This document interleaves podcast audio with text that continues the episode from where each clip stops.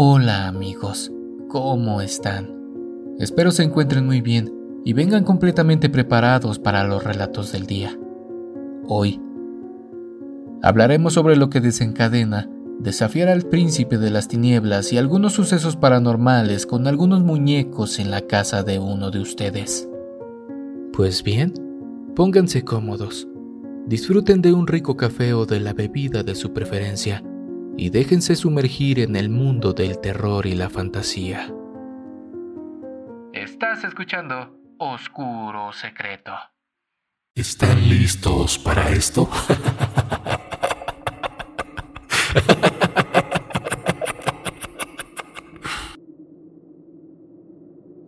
Hola, mi nombre es John.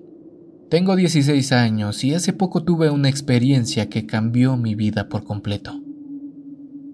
Yo era un adolescente normal como cualquier otro, curioso, rebelde, distante, y estaba pasando por esos cambios por los que todos pasamos cuando crecemos.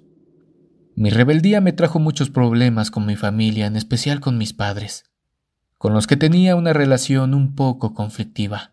Yo me escapaba de mi casa constantemente para irme a fiestas o de parrandas. En una de esas escapadas llegaba muy tarde, alrededor de las 3 de la madrugada. Recuerdo muy bien que cuando estaba llegando a una iglesia abandonada de mi colonia, vi a un grupo de personas en la parte de arriba bailando alrededor de una fogata. Cuando de pronto vi a través de una sombra una especie de cabra parada en dos patas. Era muy alta y parecía que medía alrededor de dos metros. Sinceramente pensé que era el alcohol que traía en las venas, pero no era así. Me tallé los ojos pensando que estaba borracho, pero cuando abrí los ojos, la cabra me estaba mirando. Esos ojos aún me traen pesadillas. Y de pronto de la oscuridad apareció un hombre, con una máscara algo perturbadora, diciéndome que me largara de ahí. Al escucharlo, me distancié un poco y comencé a caminar nuevamente hacia mi casa.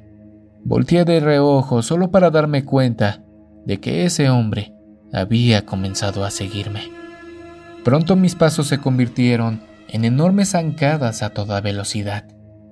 Salí corriendo como alma que lleva el diablo, pero ese hombre también lo hizo. Así permanecimos alrededor de cuatro cuadras durante las cuales mis energías se habían agotado por completo. Ya casi llegaba a casa, así que sin pensarlo apreté el paso un poco más. De lo único que me acuerdo es llegar a casa casi sin poder respirar. Como de costumbre mis padres me esperaban en la cocina para regañarme o algo así, pero en esta ocasión me desplomé producto de la falta de aire y del shock que llevaba esa noche. Después de haberme desmayado, desperté en un hospital. Lo primero que vi fue a mis padres muy preocupados. Les pregunté qué me había pasado y me dijeron que anoche cuando había llegado me desmayé y mi cabeza había chocado fuertemente con la punta de nuestra mesa. Rápidamente me llevaron al hospital. Después de eso, me dieron de alta y pude salir de ahí. Esa tarde me la pasé en casa y no salí para nada. Le conté a mis padres lo que vi en la iglesia y cómo era de esperar. Ellos no me creyeron. Decían que Satanás y Dios no existían. Ellos solo creían en lo que decía la ciencia. Esa noche me empezó a llamar la atención todo lo que tenía que ver sobre el tema de ocultismo y lo relacionado. Me metí a muchas páginas de internet y compré muchos libros sobre esos temas en la biblioteca. Cuando le comenté lo que me pasó a mis dos mejores amigos, ellos sí me creyeron y me dijeron que no me anduviera metiendo en esas cosas, Realmente no les hice caso. Hasta el momento me arrepiento de no haberlo hecho. Como mis padres no me creían, yo empecé a realizar rituales de invocaciones y como no pasaba nada, me enojé. En una de esas noches desafié al diablo. Y desde esa vez comenzó toda la pesadilla. Me fui a dormir Comencé a escuchar voces en la sala, pero cuando iba a ver, no había nada. Luego empecé a ver sombras que se movían por las paredes y empezaron las cosas paranormales en la casa. Mis padres siempre buscaban una explicación científica, pero la verdad es que no la había. Así pasaron días, semanas, meses, hasta que ya no aguanté y les dije que todo lo que pasaba era por mi culpa. Ellos no entendían hasta que les expliqué todo. Como cualquier padre siento yo, me perdonaron e intentaron buscar sacerdotes y ayuda para que bendijeran la casa, pero cuando lo hacían, todo empeoraba. Se escuchaban sonidos como si alguien aruñara la pared, risas que brincaban de una recámara a otra y cosas que salían proyectadas sin razón. Hasta que un día llamaron a un sacerdote y todo parecía ir muy bien hasta que, en plena oración,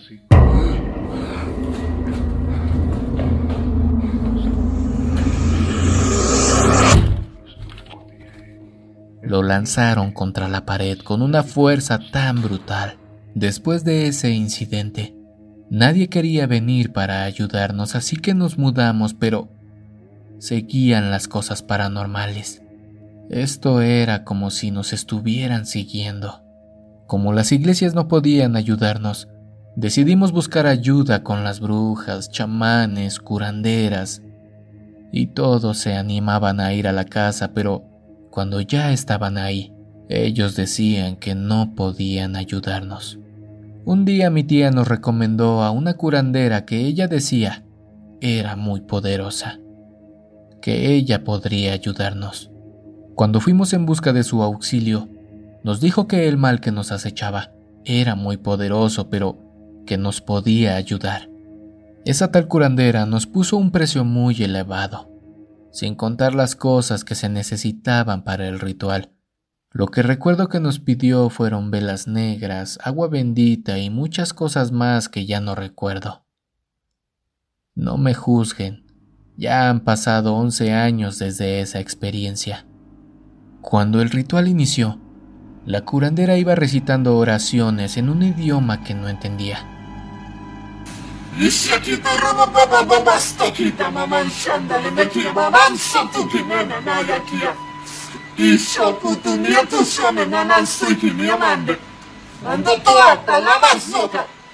Oh, abando tu mi mansa.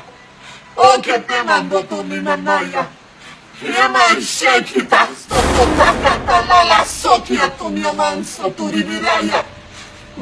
Te niamando le de kememeya. Amansayo tocaman suiti liukuti mia kataya. O depende soquimia mansakiata. Ella decía que eran en latín antiguo y oraciones de exorcismo, mientras echaba el agua bendita por cada esquina, cuando de pronto, en el cuarto de mis padres escuchamos una risa burlona, golpes y en todos los baños se abrían las llaves. Las puertas se azotaban muy fuerte y en todas las habitaciones había luz, menos en mi cuarto. Esta señora dijo que ahí estaba él, que quería que nos metiéramos en la recámara para hacer de las suyas, pero no lo permitiría. Justo dijo eso cuando la puerta de mi recámara se cerró tan fuerte que retumbó toda la casa. Esa cosa se seguía burlando de todo hasta que esta señora se armó de valor y se metió a la recámara para combatir con lo que estaba ahí. Cuando abrimos la puerta, la temperatura del interior hacía que nuestras bocas exhalaran vaho como si nos encontrásemos en algún lugar con un clima completamente gélido. Ella se metió y al hacerlo, la puerta nuevamente se cerró de una forma grotesca.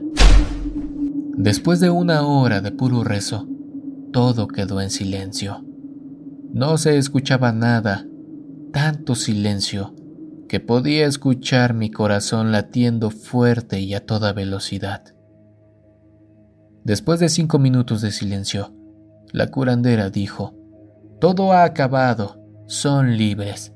Mis padres y yo nos miramos unos a los otros y agradecimos a la curandera fue tanta la emoción que empezamos a llorar. Por fin, todo había acabado. Estábamos listos para un nuevo comienzo. Y aunque las cosas se habían calmado por completo, ya no nos sentíamos a gusto en ese lugar. Esos recuerdos por la noche nos quitaban el sueño. Dicen que esas cosas se alimentan del temor, así que mejor decidimos mudarnos de nuevo. Al cambiarnos de casa desempacamos todo y entramos a nuestro nuevo hogar. Todo pasó con normalidad, nada en específico. Pasaron los años y ahora exactamente tengo 27. Mi padre lamentablemente murió a causa de un paro cardíaco y mi madre sigue bien. Ella vive conmigo. Nunca habíamos contado nuestra historia a nadie, pero hace unos días me animé a escribirla y publicarla y quiero darles un consejo.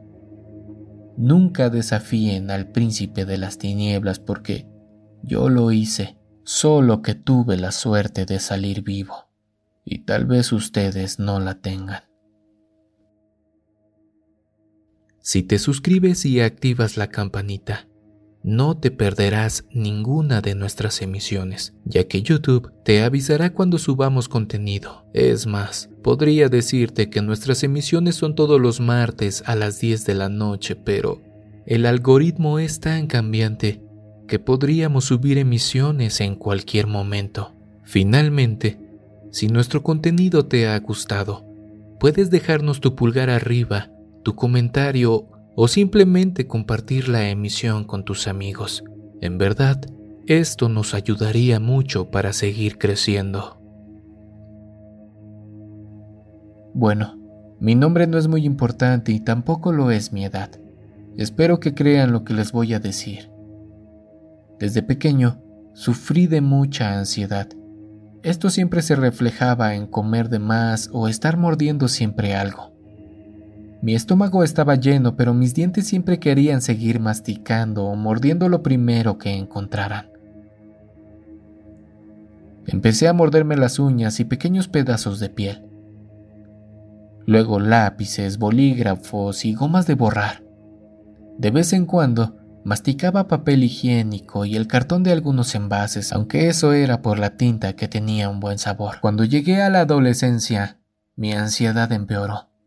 Comencé a morder todo lo que estaba a mi alcance, por ejemplo, el cabello de mi hermana, las mangas de mi ropa, pero lo que más placer me daba era morder las muñecas y Barbies de mi hermana pequeña. Les mordía las manos, los pies, o a veces incluso las mutilaba solo para bajar mi ansiedad. Lamentablemente, la mayoría estaban marcadas por mí. Le obsequiaron un títere ventrílocuo de esos a los que les tienes que meter la mano por la espalda y sentarlos en tus piernas. He visto tantas películas de terror que me asusté desde el primer momento que lo vi. Pasaron algunas semanas cuando mi familia decidió irse de viaje el fin de semana. Por algunos compromisos yo no podía ir con ellos en esta ocasión, así que se alistaron como de costumbre para partir. Arreglaron algunos pendientes y nos organizamos en cuanto a qué comería y algunos gastos que tendría esa semana. Además de comprar unas naranjas, mi fruta favorita. Como todo un adolescente, me gasté todo el dinero en cigarros y un par de cervezas junto a mis amigos. Cuando volví a casa, comencé a sentir hambre de nuevo y me di cuenta de las malas decisiones que había tomado hasta el momento. Podía cocinar con lo que había en el refri, pero sin la fruta no me calmaría. Comencé a sentir esa maldita ansiedad la mayor parte del tiempo. Comía por las mañanas bastante fuerte para distraerme en diversas actividades el resto del día, y así disminuir un poco mi enfermedad, mínimo hasta la hora de la cena, pero mis dientes querían seguir mordiendo algo. Un día en específico, un ataque de ansiedad llegó. Comencé a caminar por toda la casa. Subía y bajaba las escaleras para distraerme o cansarme, lo que sucediera primero. Abría la alacena, el refri y todo a mi paso, pero no. No lograba disminuir los latidos de mi corazón acelerado. Caminaba de izquierda a derecha y podía sentir ese sudor frío que recorría mi cuerpo. No pude más. Me fui a la habitación de mi hermana para comenzar a masticar todo a mi alrededor. Comencé por los peluches, algunas plastilinas ya endurecidas y finalmente el plato fuerte, las muñecas, ya casi deshechas por mí en ocasiones anteriores. De pronto como película animada, miré a lo lejos aquella marioneta que relucía para mí, como incitándome a devorarla. De pronto algo me impulsó a dirigirme hacia ella sin importar que fuese el regalo más preciado de mi hermana. Traté de resistirme por un momento y me detuve frente a ella. Mis piernas temblaban de nerviosismo. La ansiedad no disminuía. No quería hacerlo, pero lo hice. Comencé a morderlo sin piedad, lo recuerdo muy bien. Comencé por sus orejas, sus dedos y sus pies. De pronto mi otro yo me dijo que algo andaba mal, que dejara ese muñeco en su lugar que no lo molestara más.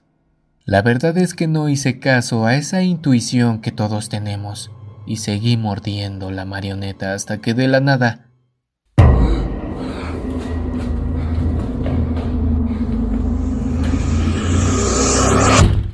se azotó la puerta de la recámara de mi hermana. Estábamos a oscuras el muñeco y yo. Rápidamente fui a accionar el apagador, pero la luz no encendió. Escuché una risa burlona que se movía de un lugar al mismo tiempo que el muñeco movió la cabeza. Corrí a abrir la puerta, pero no se podía. Rápidamente fui al otro extremo para querer abrir la ventana que daba hacia el patio, pero tampoco. Era imposible. Nada funcionaba. Un silencio inundó la habitación. De pronto, una voz me dijo, Ahora me toca a mí. Esa voz estremeció toda la habitación. Todos los juguetes y muñecas de mi hermana comenzaron a salir volando para todas direcciones. Lo único que pude hacer fue refugiarme agazapado en una esquina del cuarto, al mismo tiempo que pedía perdón con lágrimas en mis ojos. Levanté mi rostro al pensar que todo había terminado, pero ese maldito muñeco estaba frente a mí riéndose como si algo gracioso estuviera pasando.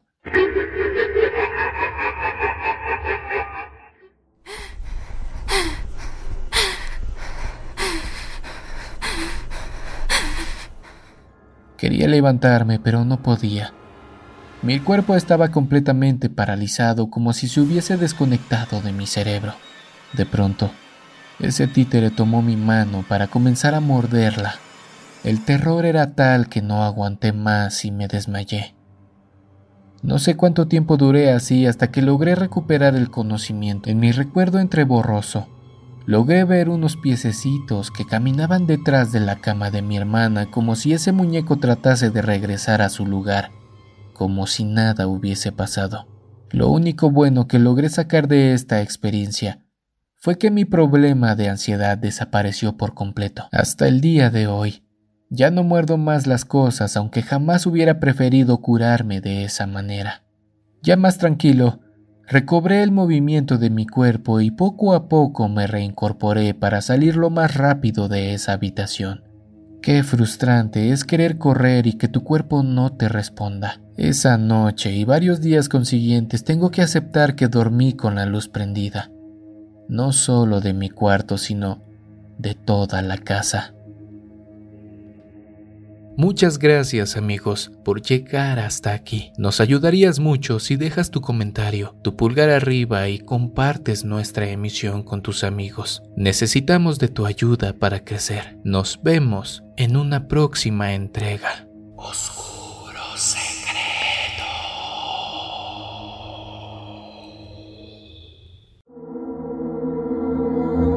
¿Quieres escuchar las historias de terror que más te gustan sin cortes comerciales? Puedes convertirte ahora en miembro de Acast.